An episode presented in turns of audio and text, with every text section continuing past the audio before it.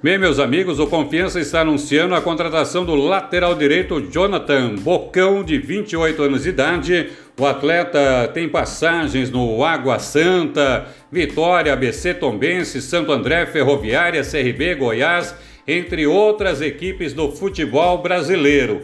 Vem aí para ajudar o time proletário. Leandro Silva foi dispensado, ele vai ocupar essa vaga deixada pelo Leandro Silva. Agora o Confiança precisa mesmo a contratação de um meia e mais um atacante, se quiser sair da zona de rebaixamento no Campeonato Brasileiro de Futebol. Nesse sábado, o time proletário joga em Campinas contra a Macaca Ponte Preta e precisa da vitória para poder sair da zona de rebaixamento.